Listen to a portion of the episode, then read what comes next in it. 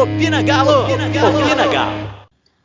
Toca a música dos Vingadores que 2021 eu tô sentindo que é o ano do Galo, eu tô sentindo.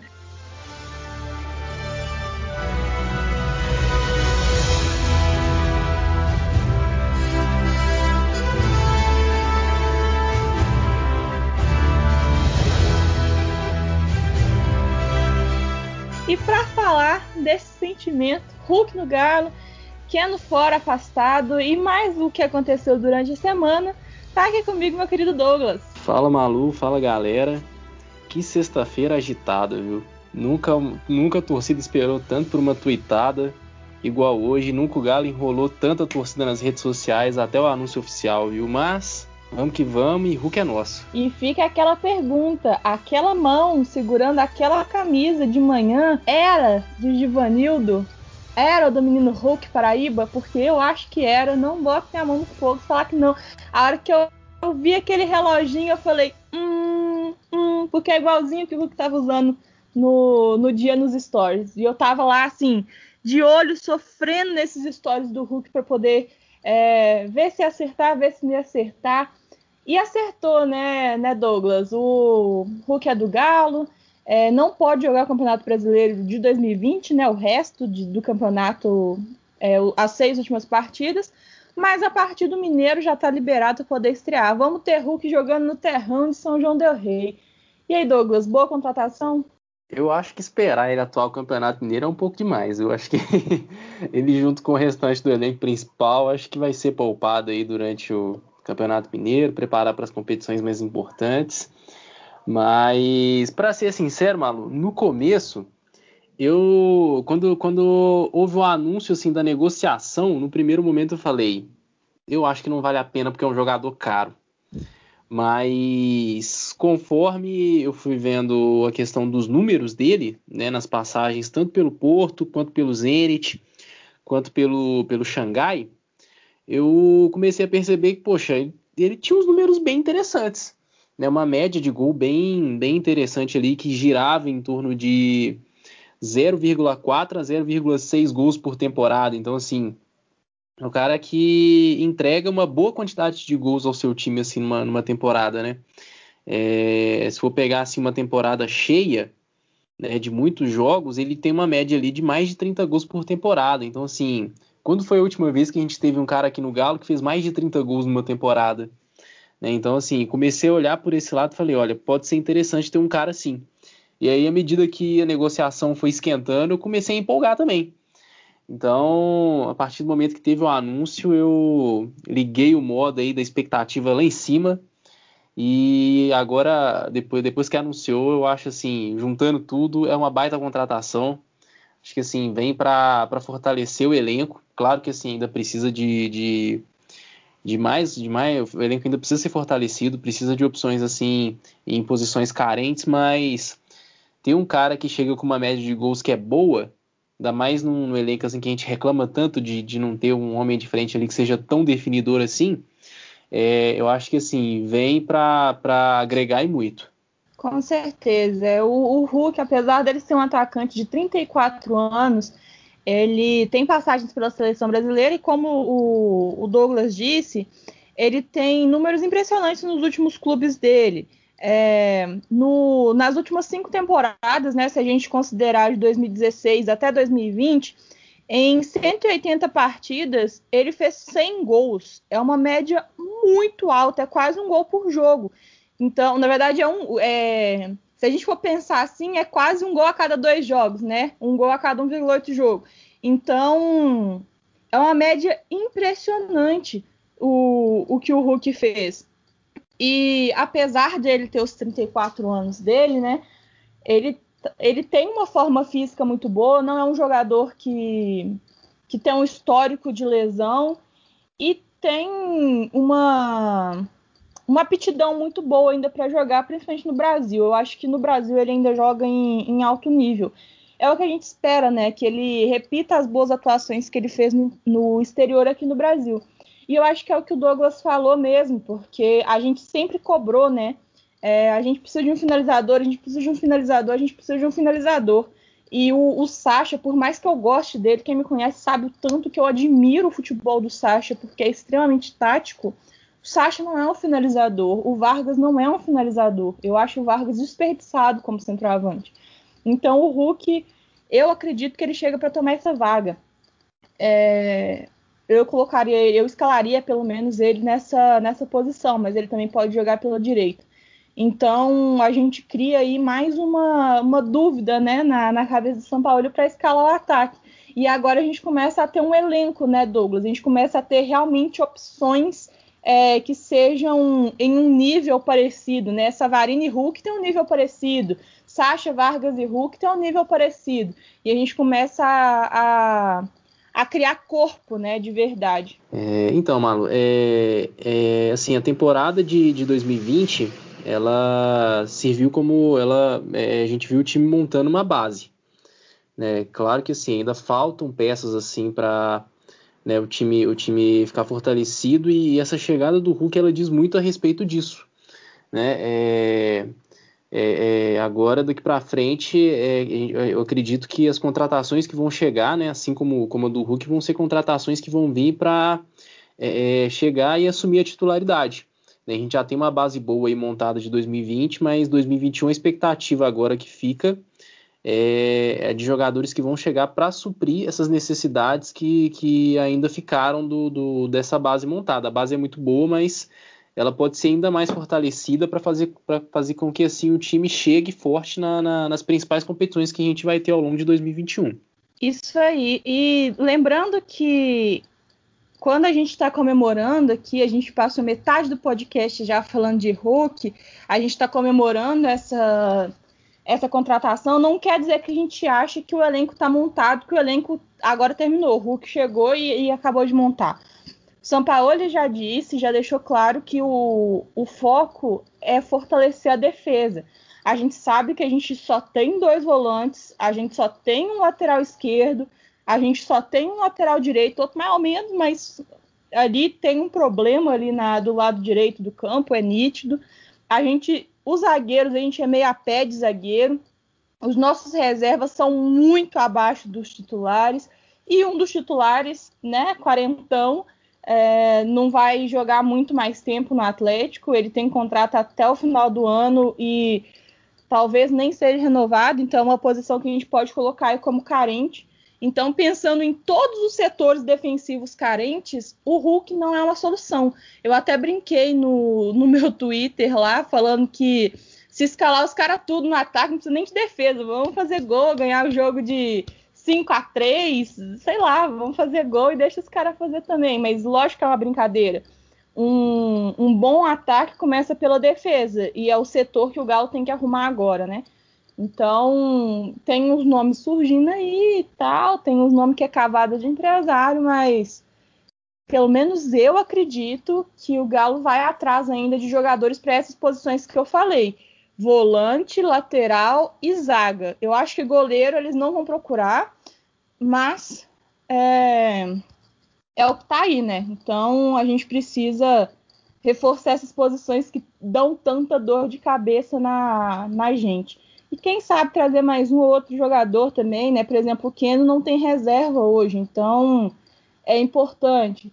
E tem o Johan também, né? A questão se renova, se renova não, né? Se compra ele, se não compra. Até um mês atrás me falasse que iam comprar o Johan eu falar, tá louco, maluco, perdeu a cabeça de comprar o Johan.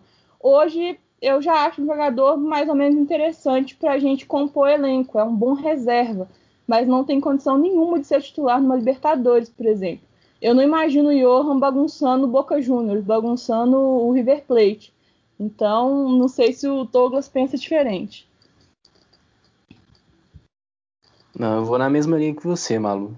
Eu acho que assim, Johan tem correspondido nessa reta final, mas eu ainda assim fico com o pé atrás com relação a, a pagar o, o, valor que o Palmeiras pede para ter ele em definitivo.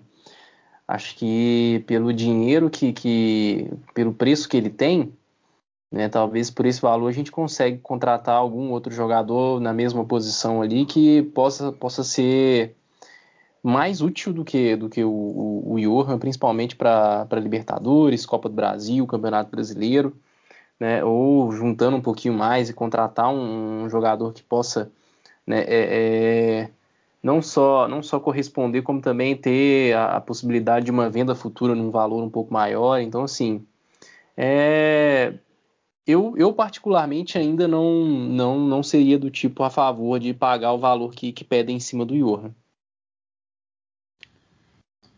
Isso aí, então é só o início, né? E a gente a gente sabe que o, o perfil que eles estão buscando é esse. O pessoal do Fala Galo já repete muito isso, que eles vão buscar agora, principalmente, não somente, né? Porque vai que surge uma oportunidade de mercado aí, mas eles vão buscar principalmente jogadores brasileiros consagrados, como é o Hulk, por exemplo, que, que já tem essa, essa bagagem de futebol aí, né? Já, já passou pra, pela Europa, seleção brasileira.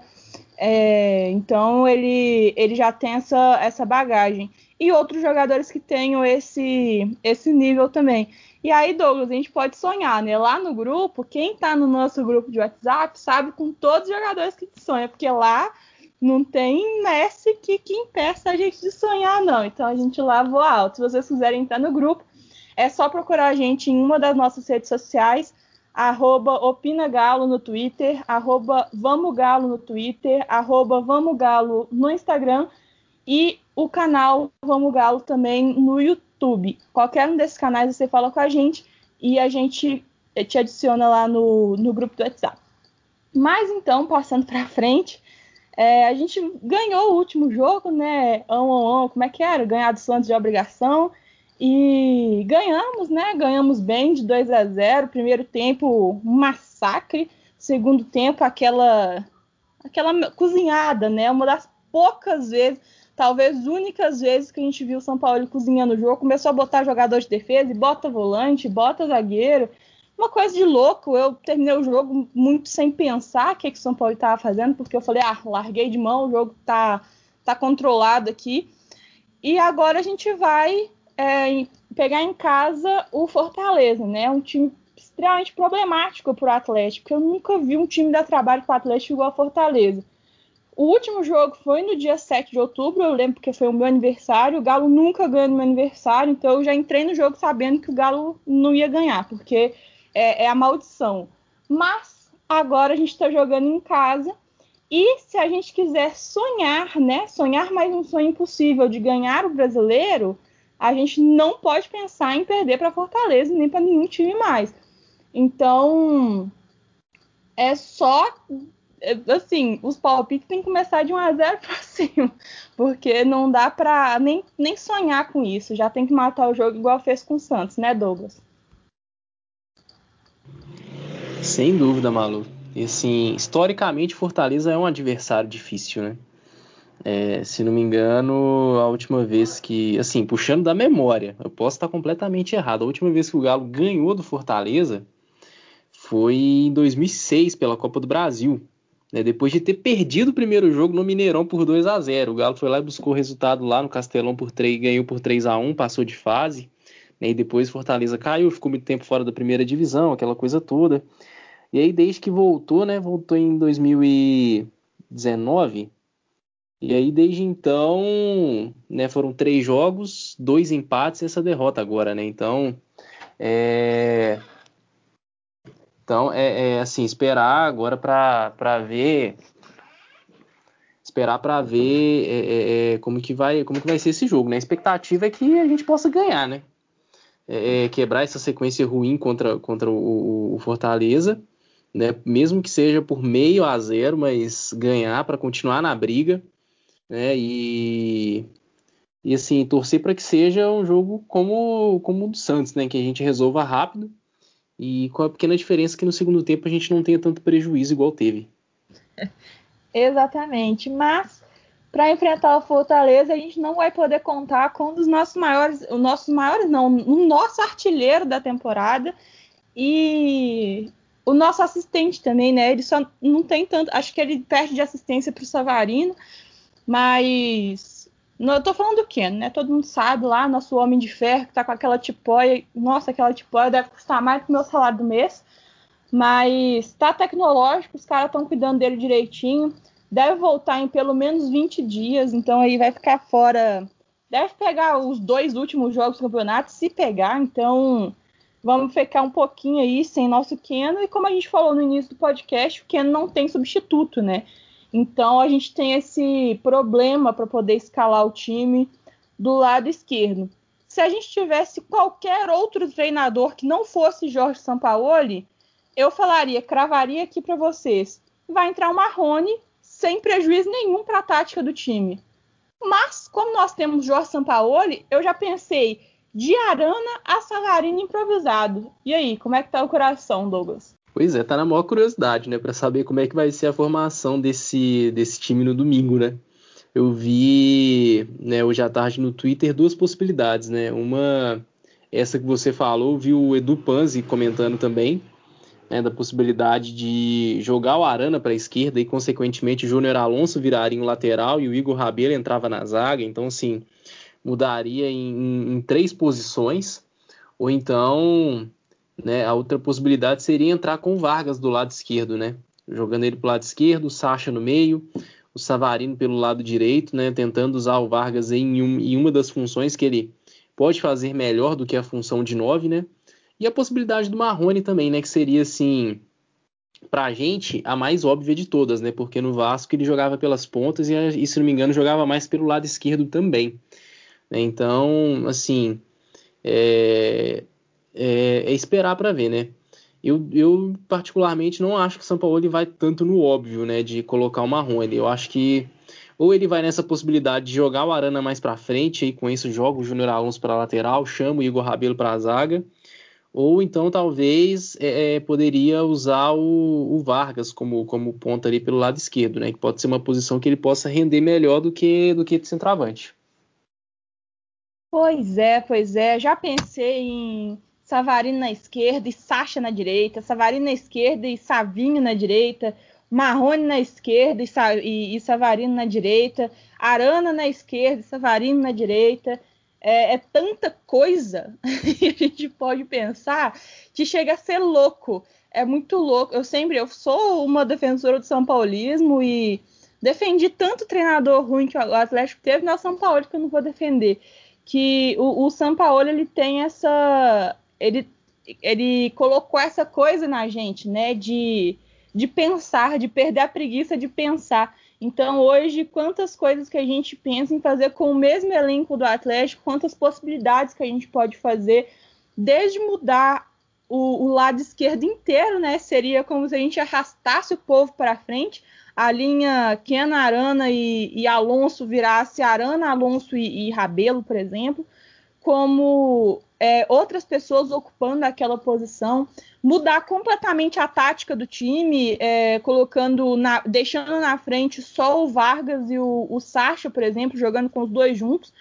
Se eu não me engano, ele fez isso já uma vez. Eu não lembro se, se foi uma modificação durante o jogo ou se ele entrou no jogo assim, mas o, o Sacha e o Vargas já jogaram juntos.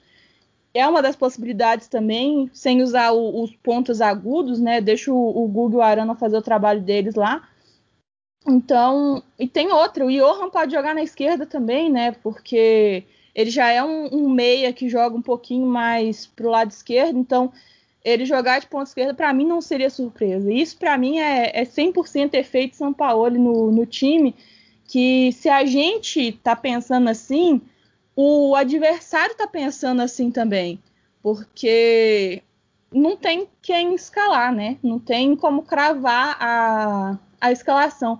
Eu acho que de todo mundo que tentou, assim, os, grandes portais, né, que tentam escalar o time, a gente que brinca aqui de escalar o time, a gente não deve ter acertado nenhuma vez.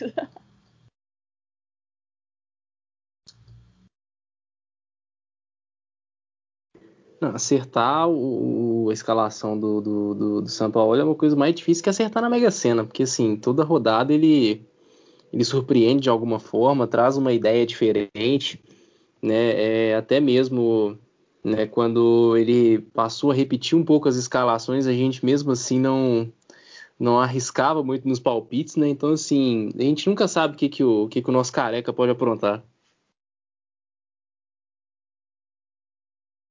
Isso aí. É, então o, o, episódio foi um pouco curtinho, né? Porque a semana do Galo foi mais ou menos baseado nesse sextou maravilhoso que a gente teve e na, na nossa é, nessa conversa, né? De dá para ganhar o título, não dá para ganhar o título. A gente viu o Renato falou que entregar o jogo lá no, no Sul entregou mesmo. É, agora o Flamengo voltou para briga, voltou até mais forte que o Galo. É, hoje a gente ocupa o quarto lugar. A gente tem, acho que 99,9% de chance de, de classificar para a Libertadores, que é o nosso principal objetivo. Só que eu não sei se esse número ele considera Libertadores a pré e a, a fase de grupos, né? Porque pré-Libertadores é horrível de pegar. Se eu não me engano, ela começa junto com, ela começa antes do Campeonato Mineiro ainda. É, a gente tem essa, tá com essa dúvida se a gente vai jogar o Mineiro com os, os jovens ou com o elenco principal. Mas mesmo assim, né, começar a temporada antes para poder disputar jogos a mais é sempre mais pesado. Ter uma pré-temporada, mesmo nesse, nesse ano atípico, é, é importante para esses caras que vão chegar no time, porque, gente, vai chegar mais. Não vai ser só, não vai parar no Hulk, não. E, e pegar esses caras e, incorporarem o time, né? Até para decidir quem joga onde, qual posição que joga o quê. Outra característica muito é, visível desse time de São Paulo é que os jogadores eles não jogam em uma posição só. Então eles podem jogar um pouquinho para direita, um pouquinho para esquerda, um pouquinho mais à frente, um pouquinho mais recuado. Então ainda tem essa, essa característica né, de, de mudança de, de posição e de função. Mas então, Douglas, escalar o time, nós vamos tentar escalar vai escalar de um jeito mais tradicional, vai vai deixar o Rabelo na zaga mesmo e a Arana de ponta. Bora tentar, né? Bora pensar aqui que é um pouco essa parte é um pouco mais difícil que, que, que, que a parte do placar, né? Mas vamos lá. É, vamos começar pelo mais fácil, né? Everson no gol, Guga na lateral direita é, e acaba aí a parte fácil. agora, é agora é partir para a parte, pra parte mais complicada. Mas eu acho que o São Paulo não vai ser tão ousado assim, né? Posso estar errado? Posso estar errado. Eu iria de. Eu acho que ele vai com o Hever e Alonso na zaga, o, Alana, o Arana na, na lateral esquerda. É, o meio de campo, eu acho que ele vai repetir o meio de campo do, do, do, do último jogo. O Jair, o Natan e o Johan. E aí eu acho que ele vai com o Vargas do lado esquerdo, o Sacha no meio e o Savarino do lado direito. Eu acho que, que, que vai ser assim a, a escalação para o jogo contra o Fortaleza. Ah, Douglas, a gente pensa muito parecido. Eu também acho que ele não. Ele é louco, mas ele não, não é tão louco de tirar o Alonso da zaga. A gente vai perder muito, deixando o, Rabelo e o Hever, até porque a gente já sabe tanto que a gente perde, né? Porque a gente já perdeu. E. E então eu acho que ele vai mudar só na frente. E aí na frente eu acho que pode acontecer essa modificação do Vargas jogar na ponta. Eu estou muito curiosa para o Vargas jogar na ponta, na ponta esquerda, ou do Sacha jogar na ponta direita. E aí o Savarino troca de lado, né? O Savarino joga na esquerda, como ele já jogou outras vezes. Mas, assim, uma coisa que eu acho que não vai acontecer é a substituição óbvia, que é o Marrone. Então, a gente pode apostar no não, talvez isso seja o, o, não, né? Mas com São Paulo a gente nunca pode tratar nada como 100%, porque eu não arrisco, ele faz o que ele quiser, é, eu tenho minhas preferências, todo mundo sabe de quem eu gosto e quem não gosta. Até o Johan, eu já mordi a língua, já gosto dele, para mim, deixa ele titular lá, é, tá com a média boa, então vou aproveitar essa fase, né? E só tem um jogador que eu não quero que entre de jeito nenhum, que eu já tô com um ranço da cara dele, que é o Dylan. Fora isso, pode entrar quem que ele quiser. Entra Alan, entra Nathan, entra Caleb, entra quem que ele quiser botar. Só o, o que eu tô com ranço, porque é pessoal mesmo. Eu não tô nem podendo olhar pra cara dele. Mas falando em, em placar, Douglas, no finalzinho do nosso podcast, fala aí pra gente, canta pra nós o resultado. Olha, essa, eu acho que esse vai ser a rodada mais difícil, assim, de tentar dar um palpite, porque eu tava até olhando aqui alguns números do Fortaleza e é muito curioso, né? Um time que tá na, na zona de rebaixamento, Mas é o time que tem a quinta melhor defesa do campeonato. O time sofreu, sofreu 32 gols só, só que em compensação fez só 28. Então, assim, é, é, um time que dificilmente toma gol, mas também é um time que não consegue fazer gols. Então, eu vou de 1 a 0 pro Galo só. Sofrido. é, tá, tá bom, tá bom. Eu também acho que e os confrontos de Galo e Fortaleza, os últimos têm sido sempre assim, né? 2 a 1 2 a 2 São jogos que, que são bem truncados, né? O, o contra Atlético Goianiense, né? Eu lembro que eu falei os jogos. O Atlético Goianiense vinha. Ganha de 2 a 1 perde 2 a 1 ganha 2 a 1 perde 2 a 1 Eu falei, não, vai ser 2 a 1 E acabou que nós ganhamos de 3 a 1 Então, esse contra o Fortaleza eu vou de 2 a 1 porque tem que ganhar e o, o placar comum é 2 a 1 ou 2 a 2 então entre 2 a 1 e 2 a 2 eu vou no 2 a 1 mas 1 a 0 também é, é muito provável, eu acho que, que não vai passar muito disso não.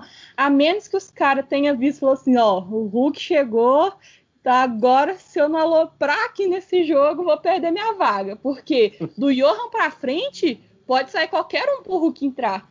Então, eu acho que os caras estão um sanguinho a mais para poder garantir essa vaga deles. Sem dúvida. Eu sei assim que se ganhar de 3 a 1 de novo, eu vou ficar com raiva.